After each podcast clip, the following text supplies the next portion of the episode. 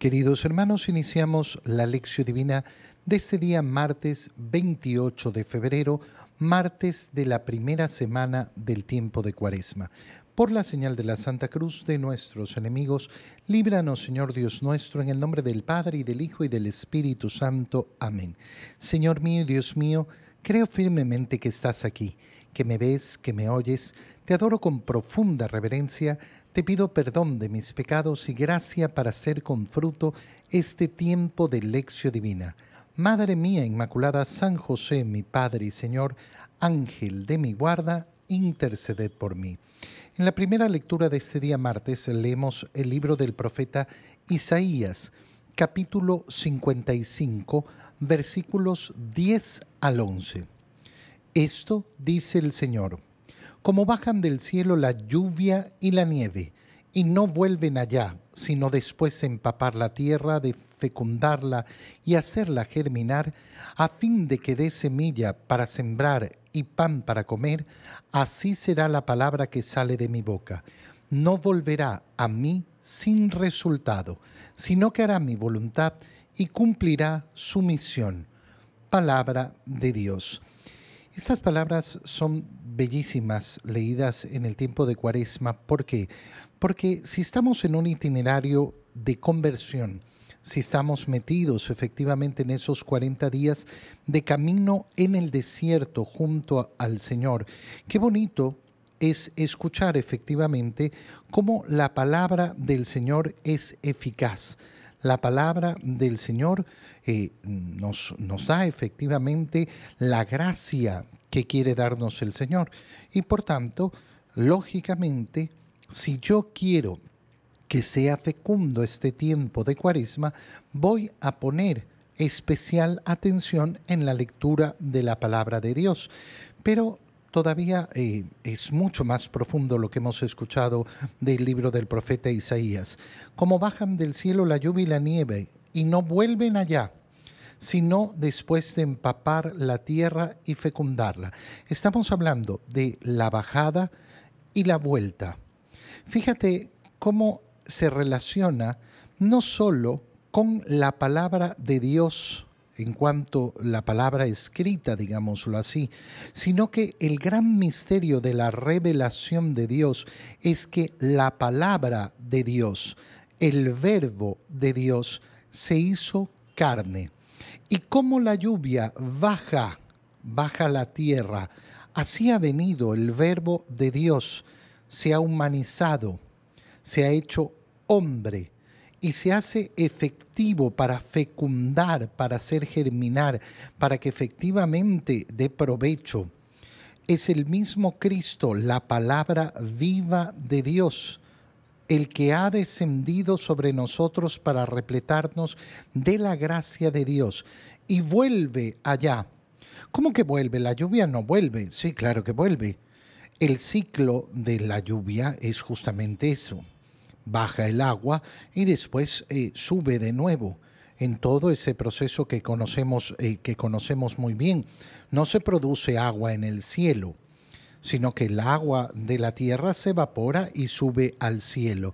Bueno, ese proceso de vuelta, cuando lo aplicamos a Jesucristo, es esa ascensión del Señor. Y qué precioso es entonces contemplar ese misterio que vamos a vivir, ¿no? Vamos eh, justamente camino hacia la Semana Santa en esta cuaresma. ¿Para qué? Para contemplar la pasión, la muerte de nuestro Señor Jesucristo, su resurrección y ascensión al cielo. Ese es el proceso de toda, eh, de toda la salvación que opera Cristo por nosotros. Y por eso en estas palabras de Isaías tenemos, tenemos esa imagen, eh, eh, esa imagen preciosa. Esa lluvia no deja de fecundarla. Así será la palabra que sale de mi boca. No volverá a mí sin resultado.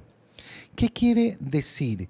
Que aquel que efectivamente recibe la palabra de Dios, aquel que recibe la palabra, como hemos dicho, la palabra escrita, la palabra que meditamos, como lo hacemos aquí en la lección divina, como lo hacemos en la Santa Misa, como lo podemos hacer en toda lectura de la palabra de Dios. Si yo abro mi corazón verdaderamente, entonces voy a recibir los resultados. No, eh, no, eh, no dejará de dar resultado en mí. Si yo veo esa palabra viva, de Jesucristo eh, que se nos entrega en la Eucaristía, imagínate, no hay comunión excepto la comunión sacrílega. La comunión sacrílega es aquella cuando recibimos la comunión estando en pecado mortal. No hay comunión excepto la sacrílega que no dé resultados, que no genere en mí una sanación, que no me replete de la gracia de Dios. Qué precioso es entender esto.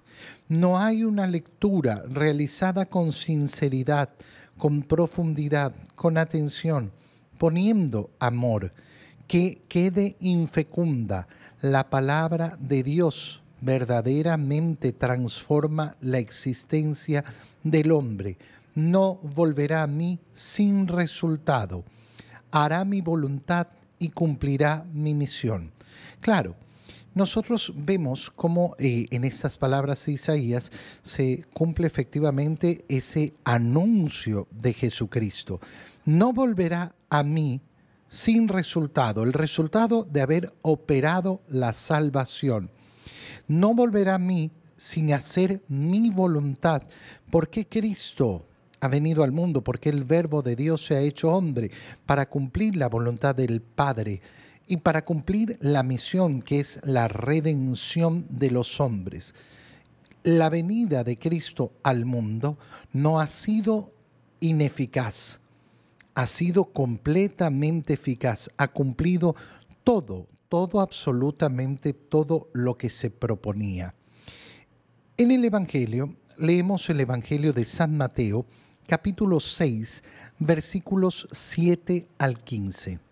En aquel tiempo Jesús dijo a sus discípulos, Cuando ustedes hagan oración, no hablen mucho como los paganos, que se imaginan que a fuerza de mucho hablar serán escuchados. No los imiten, porque el Padre sabe lo que les hace falta, antes de que se lo pidan. Ustedes pues oren así.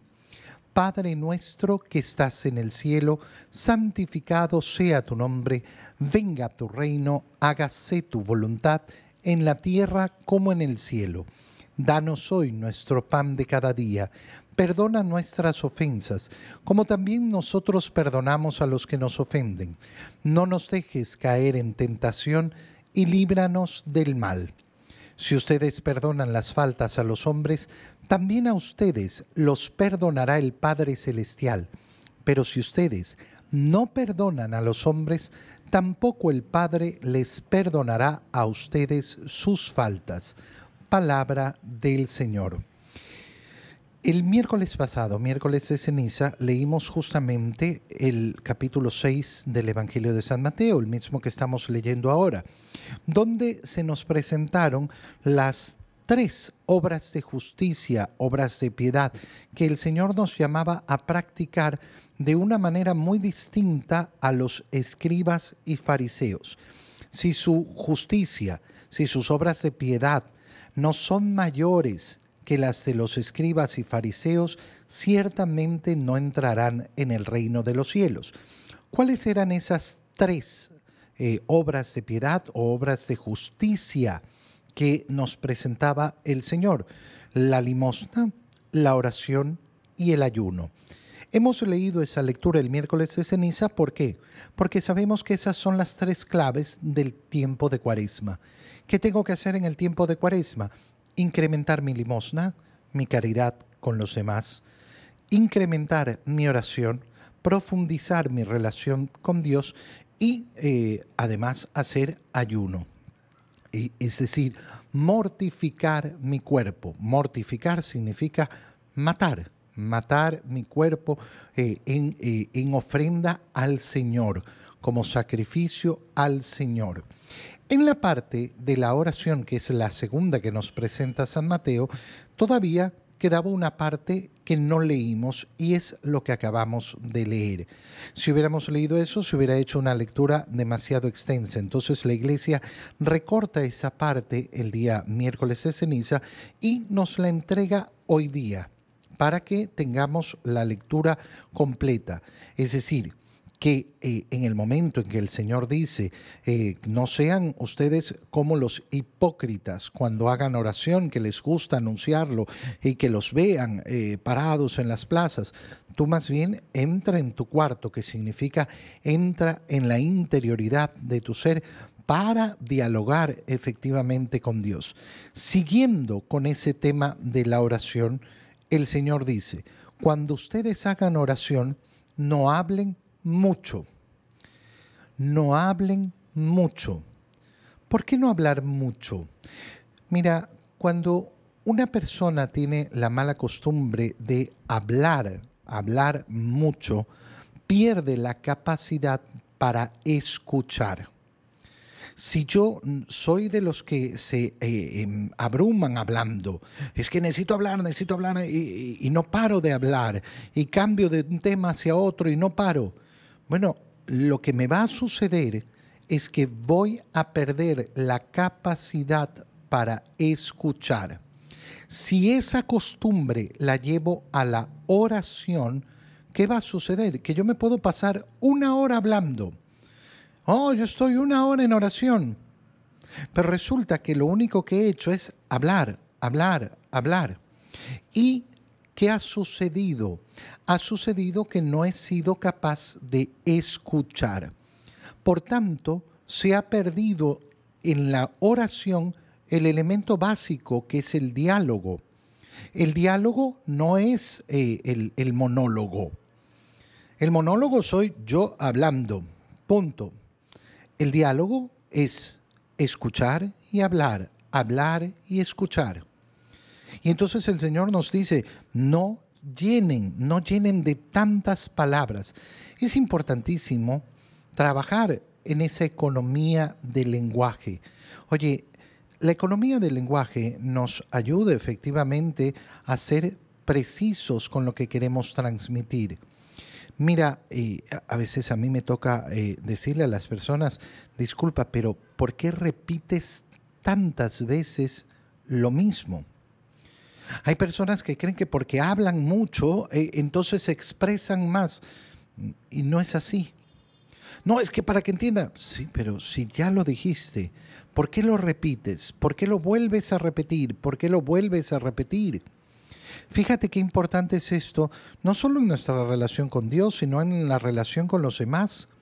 Si yo soy una persona que repite y repite y repite lo mismo, ¿Qué logro en aquel que me escucha? El agotamiento. ¿Qué hace la persona que eh, escucha a alguien que repite y repite lo mismo? Apagar el switch, no escucharla. Muchas veces cuando una persona se queja, es que no me escuchan, es porque siempre repites lo mismo. Y entonces efectivamente el otro ya apagó el switch ya no te pone atención, ya no te presta atención. ¿Por qué? Porque no quiere perder el tiempo. Entonces es importantísimo darnos cuenta que la comunicación, la comunicación tiene que ser llevada siempre con inteligencia, no con el apetito, las ganas, ganas de hablar.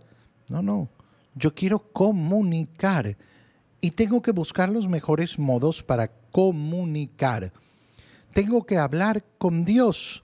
Bueno, no creas que llenándote de palabras vas a hablar mejor con Dios.